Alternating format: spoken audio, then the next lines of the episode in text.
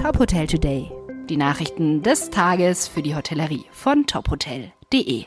Mit Maximilian Hermannsdörfer. In den Hochphasen der Corona-Pandemie mussten Restaurants, Cafés und Kneipen zeitweise schließen. Ein Jahr nach den vielen Einschränkungen durch die sogenannte Bundesnotbremse billigte das Bundesverfassungsgericht auch diese Maßnahmen. Der Schutz von Gesundheit und Leben ist ein legitimer Zweck, dessen Verfolgung selbst schwere Eingriffe in die Berufsfreiheit zu rechtfertigen vermag, teilte das Gericht in Karlsruhe mit. Von Mitte April 2021 bis Ende Juni 2021 galt die Notbremse.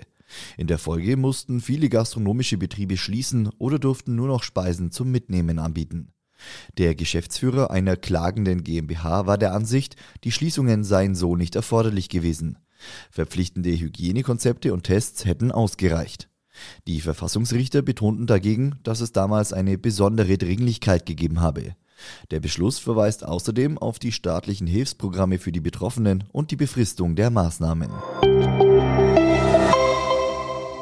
Der burgenländische Winzer Erich Scheibelhofer hat nahe seinem Weingut ein neues 4-Sterne Superior Wein Wellness Resort errichtet.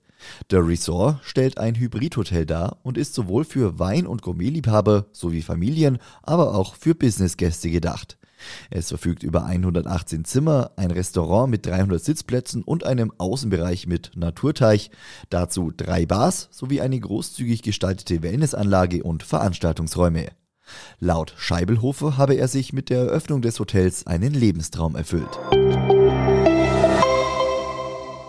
Die Hotelmarke Tribe eröffnet in Amsterdam das erste niederländische Hotel.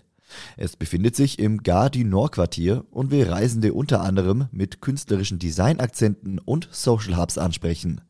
Das Tribe Amsterdam City verfügt über 192 Zimmer, eine Kaffeebar am Tag und eine Cocktailbar am Abend. Außerdem können die Gäste rund um die Uhr das voll ausgestattete Fitnessstudio nutzen. Das Hotel wurde von den Architekten Fikes Merlin aus London entworfen. Weitere Nachrichten aus der Hotelbranche finden Sie immer auf tophotel.de.